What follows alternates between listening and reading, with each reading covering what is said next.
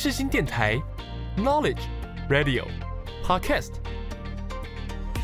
七二九，FM 八八点一，让您开机有益，上网更得意。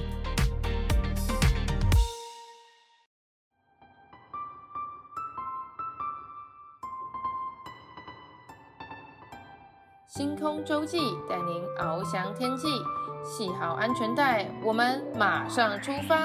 我是主持人 Jasmine，就让我们一起来探索每一颗星星背后的故事吧。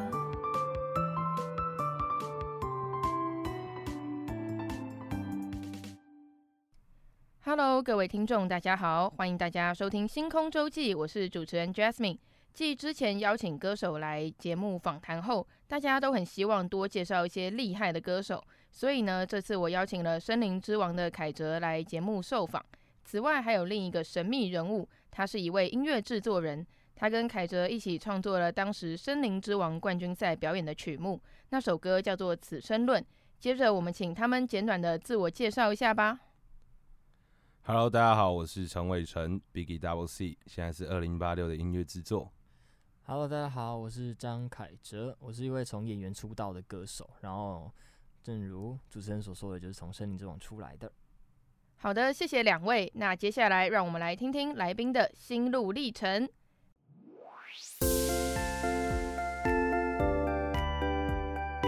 一闪一闪亮晶晶，今天最亮的是哪一颗星呢？就让我们打开接收器。一起聆听来自星星的讯息吧。想请问伟成，你为什么会开始走上创作这条路啊？创作一开始的时候，应该算很早的时候，是国中的时候，因为国中那时候比较屁，就是很像八九这样，像土流氓。然后那个时候，其实大家都对我的印象就是坏小孩、坏孩子，对我就是蛮失望的，所以那个时候才开始。就是用吉他编曲写自己的歌，然后把我的感受跟大家讲，告诉大家我不是你们嘴巴说的坏孩子。对，好励志哦。对啊，那有顺利颠覆吗？其实这个是要时间慢慢去累积啦，因为不可能做了一首歌、两首歌，大家就对你改观了。其实到现在目前为止，大家还还有既定印象，觉得我就是流氓，我就是坏小孩。但是我觉得早晚有一天，大家会看到我改变。哦，了解。那请问凯哲，你当歌手的动机是什么？其实当歌手的动机，呃，我觉得每一位歌手不一定都是有呃什么样的一个启发，或是怎么样的一个动机，而是我觉得有的有的有的时候是，你去感受到生活的一些状态的时候，会让你激起你想要做某件事情，不一定只是唱歌。那我会是因我会唱歌是因为。我曾经小的时候唱歌，然后我发现身边人好像会因为我唱歌被感染。那那个感染可能是觉得，哎、好像变得变开心，或者是希望我再唱，再继续唱。那那个时候就让我觉得说，哎、其实唱歌这件事情是可以让别人感受到些什么的。那因为我自己很喜欢感受到别人的一些情绪，跟别人带给我的东西。那我觉得最重要的是可以感染别人吧。就会让我觉得说，我当歌手是有价值的，是有意义的，对吧？其实伟成也是吧，就是他一样，同样在国中时期不被看好，但是他觉得说他好像可以用音乐做点什么事，或是可以感染到别人。没错，没错。其实我觉得伟成应该也是一样吧，就同样在国中那个时期，一开始不被看好，可是就是他觉得说，好像用音乐可以感染到别人。所以说，但我觉得比较困难的点是因为你还要。包括那时候还要赚钱啊，什么之类的，对，你可以讲一下。哦，赚钱，你说以做音乐以外的工作是是？对啊，就接案子。你还有其他副业是吗？对对对，就是呃，我的副业其实蛮蛮酷的啦，就是类似那种殡葬业，大家可能比较不熟悉的一块，就是国乐师。嗯、我是在就是在人家的家电啊或者公祭旁边吹中国国乐的那一种，超酷，国乐师。哇，完全想象不到。对对，就每就是演奏的对象不一样啦，就是虽然就是躺在那里静静的，但是还是我觉得是一件很快乐的事情，因为可以帮助到他在人生的最后一个时刻里面，能够用我的才华、用我的才艺去送他这样子。这份工作有没有给你什么音乐制作上的帮助？呃，比较多的当然是技巧上啊，就是因为国乐我做我做的东西比较是华流华语流行的东西，所以你要说接真的很接触到国乐吗？其实也没有。但是以这个工作来讲，我接触到了更多不一样的乐器、不一样的演奏方式、不一样的组合，让我去更多的在我自己的创作或是别人的编曲上面有更多的。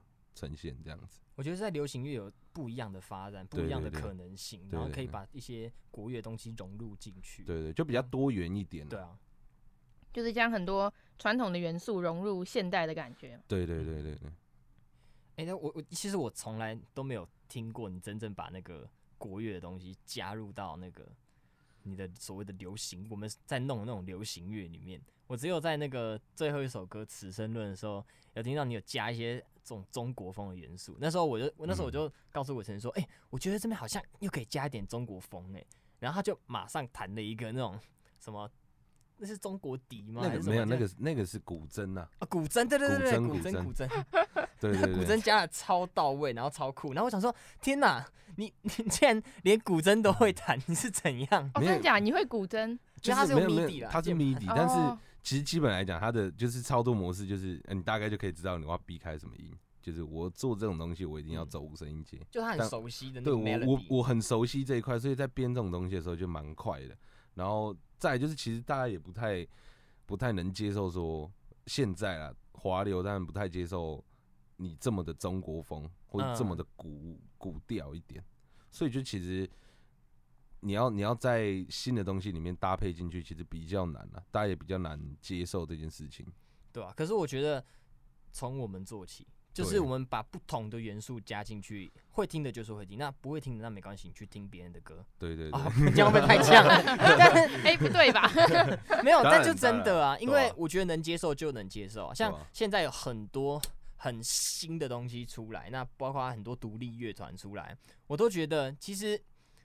独立乐团为什么会是独立乐团？就是因为他做了比别人不一样的东西。那独立乐团他们最大家最想要的是什么？还是把他们自己最独立的东西能够放到市场变成流行？但我觉得所谓的流行，很多人会觉得说哦，流行好像呃会不会不会不会太流行了，很不好，或者是也或者是你的市场怎么样怎么样这样，很多人会讲很多话。但我觉得不是这样。我觉得你喜欢什么样的音乐，你就是试着把你的音乐变成流行。我管你是做什么样的风格。哇，超有个性！那你自己最喜欢唱什么样风格的歌？我吗？对，哦，我其实我其实没有特定喜欢唱什么风格的歌，但是我什么都想唱。就像我《森林之王》里面比赛的，我我情歌也唱，摇滚也唱，饶舌也唱，甚至那种 R&B 也唱。所以其实我只要听到音乐，怎么样风格的音乐，我就可以就是唱出那样子的。我我自己心里面感受到这个旋律，我想要怎么唱，我就会怎么唱。所以像有时候伟成找我写歌啊，或是我们一群朋友去写歌的时候，也都是啊，伟成就随便弹一个他当下感受到的旋律跟和弦，嗯、甚至是那因为他全能嘛，什么都会，打鼓也会，钢琴也会，吉他也会，贝斯也会，然后中国笛、萨克斯风，哦，就是很多乐器都会。其实他那个时候，他那个时候在做森林的时候，有找我做的时候，其实他那时候讲一个问题，就是。就他什么风格都尝试过，嗯，就是我觉得他那个，就是我们最后定型《此生论》这首歌，其实就是以他为原型去做。我们要置入我们更多的灵魂，我跟他的灵魂在里面，所以才会有《此生论》这首歌诞生。哦，那个时候，那时候我们在写这首歌的时候，其实一开始想了很久。就是我们，我原本在想说，原本是做另外一首歌吧。对。原本在想说，哦，要怎么把那首歌改编，怎么样，怎么样，怎么样，改编的很猛。然后后来我们就一致在某一个 moment 呢，我们就一致说，我们来创作。对。我们直接写一首。写的。然后我们就是我自己觉得，我们写了一首很屌的歌。嗯。对，很屌，我觉得很颠覆，很颠覆大家印象啊。对。你们当时的想法是什么？其实那时候就是想要很多风格，因为我就说我从森林比到现在，我什么风格都尝试过的。对，那我们最后一首是不是要来来一点，就是直接呃怎么样大满贯杂大杂烩，讲的很难听，但其实就是那个时候就是当下的一个心境，我们就马上，第一次我们就拿前奏嘛，拿了吉他，我们就先来弹，然后弹那颗前奏，我们就慢慢的唱唱唱，然后唱到了饶舌，然后唱到饶舌之后，每个阶段就说啊。好像少了点什么啊，唱点 R&B，然后 R&B 完之后啊，这边要摇滚，然后我们就用摇滚，所以其实就是一个嗯，在那个 moment 下面我们创作出来的东西。哎、欸，你知道这首歌做多久吗？这首歌足足做了快两三个月，两三个月，两三个月有。哇，真的很久。首歌而已，从前奏到屁股，真的，做了两个月，而且改了很多，改了很多，对啊。真的。每一次听都有不同的想法。因为我们时间拉的很长，所以他可能今天来是这个感觉，那、隔两天来是另外一个感觉，对啊。我们又延续做下去，所以他整首歌的整个就是听起来，大家可能听起来会很怪，但是那就是我们当下 记录我们当下的所有的心情。我们可能一天就做个一点点、一点点、一点点、啊这样而已，然后足足做了两个月。日积月累而成的歌曲，这样子。对，没错，没错。可是我觉得，因为可能有些歌在我们呃音乐人创作下，嗯我们可能会觉得说，哦，这一个礼拜创作这首歌，我们可能就腻了，甚至是对这首歌就不会有感情，对，就是或是好像没什么感觉，没什么 feel，我们就做下一首了。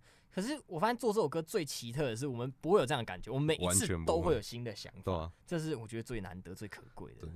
那一段时光啊，其实蛮开心的，就是可以，就是可以，我一方面是可以帮到他，然后一方面是我可以激发自己，到底在这么长的时间里面，我可以蹦出什么东西来。嗯，哇，那凯泽，你现在也就是唱过这么多首歌，也唱过这么多风格的歌曲，那你目前最有感触的歌是哪一首？最有感触的歌哦，嗯，应该是要宣传一下单曲吧，《告别的情歌》。素瑶。素瑶。OK，你要现场清唱一段吗？清唱一段，好好好啊。分手那句话，当作祝福吧，这一切还没结束，未完的样貌。也许有天我会习惯一个人睡觉，伤心免不了，愿我们都好。耶！呀，赞哦！鸡皮疙瘩哎，夸张夸张。听你唱歌也是很有感触，对吧，伟成？对对对，OK，那接下来呢，就让我们来进入下一个单元——心情涟漪。生命中不同的时刻，不同的心情，一直都有世新电台的音乐陪着我。AM 七二九，FM 八八点一，世新广播电台，最懂我的心。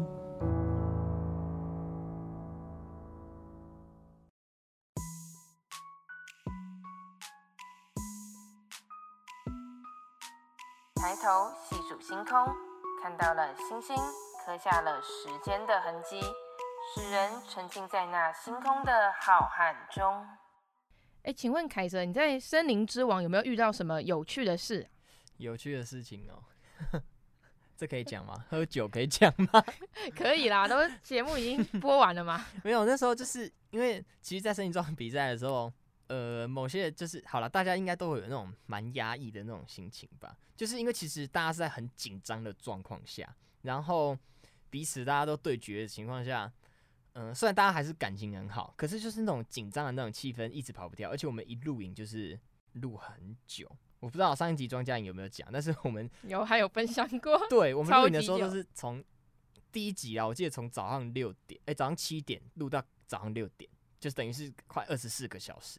然后我们大家都是会找时间休息，可是，在那种压抑的情况下，我们是等到在踢馆赛的时候吧，我们就决定，因为踢馆赛我们不是在内战啊，我们是打打别人嘛。跟别人一起拼嘛，所以我们其实是队友的状况下，那时候就是我记得是黄柱吧，还是邱军，带了一罐小米酒，我们就 开始在开喝，然后开喝我们就说啊，直接冲了，我们直接打趴他们，然后说我们绝对不要让任何人踢馆成功。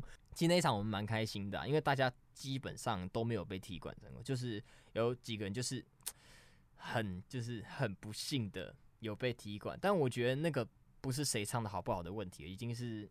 大家都很强的情况下，踢馆选手也很强的情况下面，呃，才被打趴，对吧、啊？这样说起来有点难过。但是吉娜老师真的太强了，你没有看吉娜老师吗？说有就对了，有有有有。对，回去补听一下，就是有一个叫吉娜老师，不是吉娜棒哦，是吉娜老师，他反正就他超强的。好，我再讲别的好了，就是呃呃，在红会广场有一个茶水间，然后因为那时候大家都在练歌，可是就大家都找不到地方可以练，所以大家都在抢那个茶水间，然后就可以锁门在里面一直狂唱歌，然后就会可以听到外面就可以听到那种九九在里面飙高音，然后或是谁在里面那边飙，然后就很强，然后大家在外面都皮皮耍，所以就大家就开始慢慢找各种地方可以练歌，就就有人跑到很多逃生门里面，然后就。就出不来，直接出不来，就是直接被锁在逃生门里面，然后还有很多人就是工作人员去救他啊之类的。哦，我本来以为你们这样就少了一个对手，这样。那时候大家就有这样想，哎、欸，还是我们就不要去救他，我们直接少一个人，对吧、啊？反正就是这种，其实很有趣的事情很多哎、欸，嗯、对吧、啊？笑就对了，笑就对了。那你们在一起写歌的时候，也有发生什么就是沟通上的困难啊，或者是其他？很坑的事情吗？一定有啊，一定会有那种沟通困难的时候啊，就是觉得我加这个、嗯、加这个，我觉得很好啊，你又觉得太多啊。因为那时候一开始是我们两个创作的，然后到后面加进了两个两个人两个人一起跟着我们，就是帮忙做编曲啊，帮忙做混音之类的。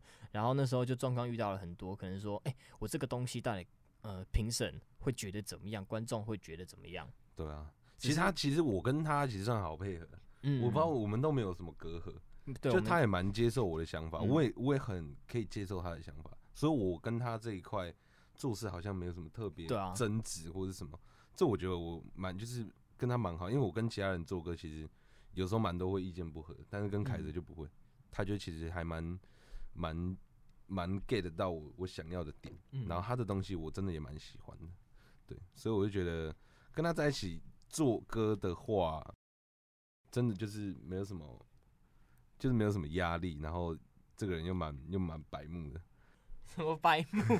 这你就蛮白目的。只是跟他做歌，其实真的很快乐，就很开心这样子。对啦，我觉得做歌还是要开心啦。如果你跟一群不开心的人做歌的话，其实你是充满压力的状况下。对对对。但我们真的是，我们有点算玩，但是又没有这么的。属性玩的属性又没有这么强，但我觉得也有可能一个原因是因为那个时候一开始我们创作的时候是比较没有时间压力的，因为你知道在冠军赛的前一场就是间他们中间间隔是刚好间隔三个月，可是我们那个时候刚开始创作的时候就是嗯，我刚比完最就是呃第反正就是啊管他反正就是最后一场前的那一场刚比完赛 倒数第二场，对，倒数第二场。的时候我们就开始做，所以那时候是比较没有压力的状况下，你去创作歌，嗯、那反而是我觉得是更爽快的。对对对，对吧？哎，那此生论的风格这么多，那你是怎么样去驾驭这些风格的、啊？有什么技巧吗？嗯，其实我我要这个的话就要讲到我最早以前练歌，就是我以前其实都只唱一些就是真的很流行的，可能像林俊杰啊之类，然后。我发现我在唱男生的歌的时候，我就会完全一模一样，就是照着他的那个唱法走。他唱真音，我就唱真音；他唱真假音，我就唱真假音；他唱假音，我就唱假音。那这样子的话，其实会很没有自己的特色，因为你就会发现很像，你唱歌就很像那个人。然后是我在高中的时候遇到一个老师，他说：“诶，你可以试着去唱女生的歌。那因为你不可能唱到女生的那种高音嘛，因为毕竟我们男女生音域就是不一样，所以。”当你去唱女生的歌的时候，你就会自然而然用自己的方式去唱这首歌，那就会有产生不一样的感觉。那我那时候就开始尝试唱呃张惠妹的歌，我想说哦，原来我唱歌的声音就是自己本身的特色是长这样。那我就慢慢的去往我自己的特色去发展，然后去尝试各种不同的类型的歌的时候，你就会发现说哦，原来我唱 R&B 类型的歌是长这个样子。那我觉得我唱 R&B 类型的歌，怎样的位置唱的哪样的位置是让人家听起来最舒服、最好听？那我唱摇滚的时候要怎么样嘶吼，要怎么样撕裂才会让人家觉得很爽快？甚至说我唱饶舌的时候要怎么对到拍子，要怎么样展现自己的特色？其实我觉得，呃，这个东西是最难的。我觉得是要找到自己的声音吧，因为很多人可能会觉得说，啊，我唱歌好像听不出来我到底怎样唱是好听，怎样唱是不。不不好听，或者是怎样唱发声位置是不对的。但其实我觉得不用管那么多，就是你觉得，嗯、你觉得，呃，你听的歌里面谁唱歌最好听？你你想像他一样吗？还是怎么样？我觉得是你你自己先听过之后，你觉得有好听跟不好听的分别的时候，你就可以知道说，那你要慢慢的往好听的方向去去走，然后去练习，就是大概是这样子。就你也不会局局限说，好像 R&B 的风格就要像谁，然后流行歌就要像谁，就不用，就唱出自己的味道是比较重要的。那对一些新手来说，有什么练习小技巧吗？其实练习小技巧就是第一个，嗯，真的就跟大家讲的一样啊，就是你要自己录下来，自己听啦，所以就会回归到我刚才讲的，呃，你到底听，你觉得怎样是好听，怎样是不好听？那如果你真的听不出来的话，那找别人帮你听，每个人的意见都会成为你的就是前进的一个动力。这样，每个人的意见都不同嘛，每个人听的好听程度都不同，那你要唱给谁听，这也很重要。你想要唱给呃，全台湾的人听，你想要唱给全世界的人听，那你就要有不同的角色来跟你讲，你觉得他觉得你唱的哪个是好，哪一个是坏？那如果说你只要自己唱的爽，那你自己觉得好听就好。所以我觉得还是要看你想要唱给谁听吧，或是你想要成为什么样的角色、角色、角色、角色、角色、角色。然后我们 有点多了，我不知道有人要接一下，没有人接。我相没有，我相信，我相信伟成应该也是一样吧。就是，嗯，编曲这种事情也是要，其实我觉得做每件事情都是一样啦，就是要，对对对，就是要听各种不同的意见，你才会知道你自己要前进的方向是什么。我觉得比较吃重应该是艺术这一块都是这样啊。对啊，我觉得他讲的就是模仿嘛。嗯，其实我觉得所所有东西都是模仿来的，包括每一个乐器，任何的乐器都是模仿来的。对啊，我会喜欢这个吉他手，我就会。模仿他的东西去弹，然后我喜欢这个人的编曲，我就会模仿他的编曲，这样子。所以我觉得模仿其实很重要，对于艺术这一块。所以大家都说抄袭，抄袭，其实其实我会觉得蛮蛮不好的。是如果没有尝试这些东西，如果没有去试着做以前人做过的东西，那那我们不会有新的东西出来，我们不会有更多新的创意、新的 idea，除非祷告吧。但我是觉得 我是觉得蛮酷的啦，对，就是我会觉得是模仿啦，大家不要一直觉得说，哎、欸，这首歌很像谁，这首歌很像谁，其实这对一个创作者来讲，蛮伤害蛮大的。对，真的很大。因为因为我就我是觉得，有的时候你在做音乐方面，我不要讲其他哈，就是你在做音乐方面的产业的时候，你你去你去模仿一个人，好像也对，好像也不对。可是你在创作的时候，就是。就是这样，你凭空想象的，就是你以前听过的东西啊。对，你想到的那些旋律都是你以前听来的，所以你会做什么样的歌，像谁？其实这是一件很正常的事情，很正常。可是你要怎么样再把它变成你自己的东西，这是比较困难的。嗯，对啊。然后我们这种音乐人就会很喜欢把，很想要赶快把作品给人家听。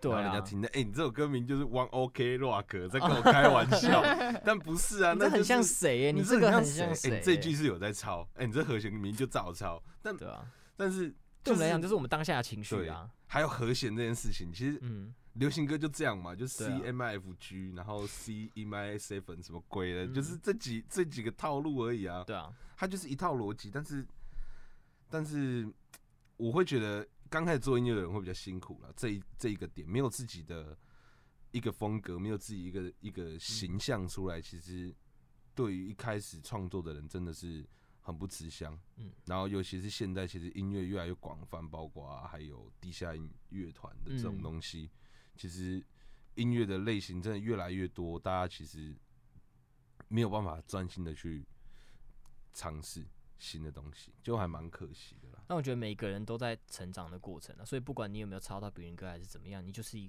在成长的过程。对对，对。所以你会一直不断的有新的东西产生，那就是为什么为什么我们要发第二张专辑、第三张专辑、第四张专辑，你要一直更新你自己嘛？因为你会听的东西就会不一样。嗯。那这都是一个过程，也不用说就是啊哦，你要抄谁？因为你 我记得我最好，我记得我最好笑的是，我就是国，因为我国中开始写歌嘛，嗯、我国中写的第一首歌跟第二首歌的时候，就是。因为前面两首歌，然后就超级像，因为和弦照抄，一定的，只是改 melody。我不知道你有，就是很多人不知道有没有跟我一样的经历，就是可能前面做几十首歌都是同样的和弦，只是改了一个旋律，改了歌词。但我觉得这真的就是必经过程啊。对啊，大家一定都会都会经历到的，包括如果现在正在尝试做音乐的，做自己创作的。都会有遇到这种问题，但我就是鼓励大家可以继续尝试，多听听音乐，多多培养自己的 sense 这样子。对啊，嗯，没错，我也这么觉得。哎、欸，那我们现在已经到节目的尾声，请问你们有想点播给听众的歌曲吗？那肯定是告别的情歌啦，哦，宣传一波。对，因为呃，其实这首歌是柏林一开始写的，然后那时候我们在嗯在选我们在邀歌的时候，在选我们要我到底要唱哪一首歌的时候，就就有听到这首歌好像蛮适合的，因为这首歌情感也是很丰富。后来是柏林得知我要唱他的歌的时候，他直接克制了一个歌一套属于我的歌词给我，然后嗯，他就问我很多。很很多很奇怪的问题，然后说：“哎、欸，凯哲，粉红色啊，红色啊，黑色、白色，你最直觉想到的是哪个颜色？”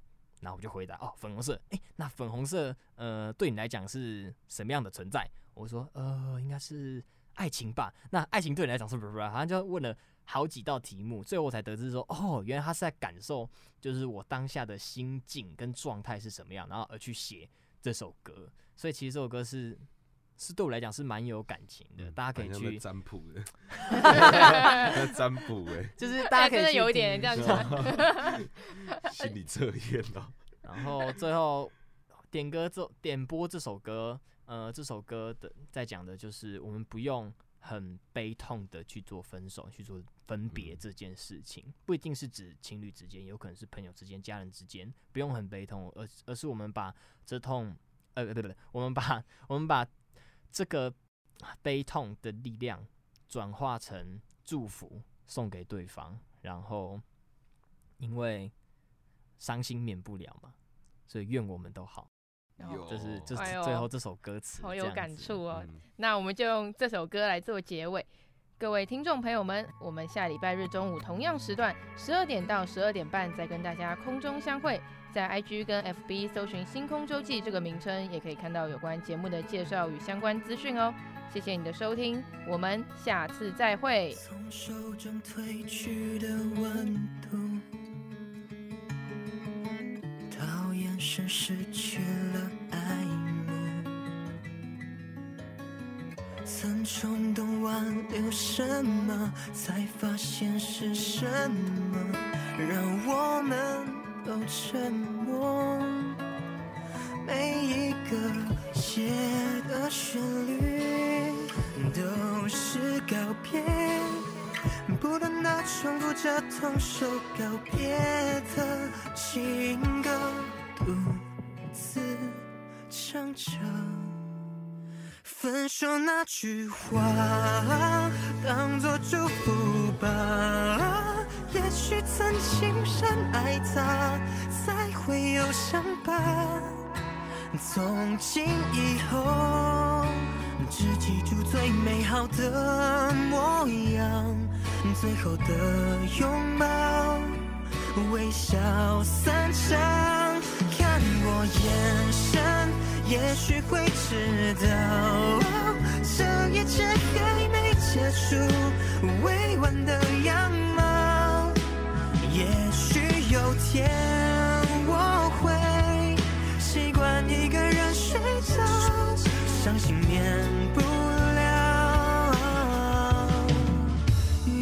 我们都好。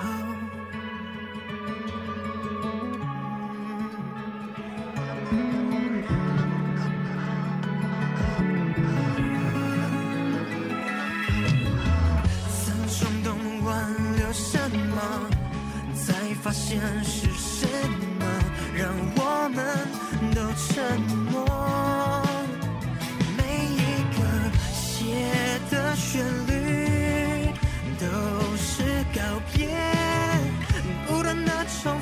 重复着同首告别的情歌，独自唱着分手那句话。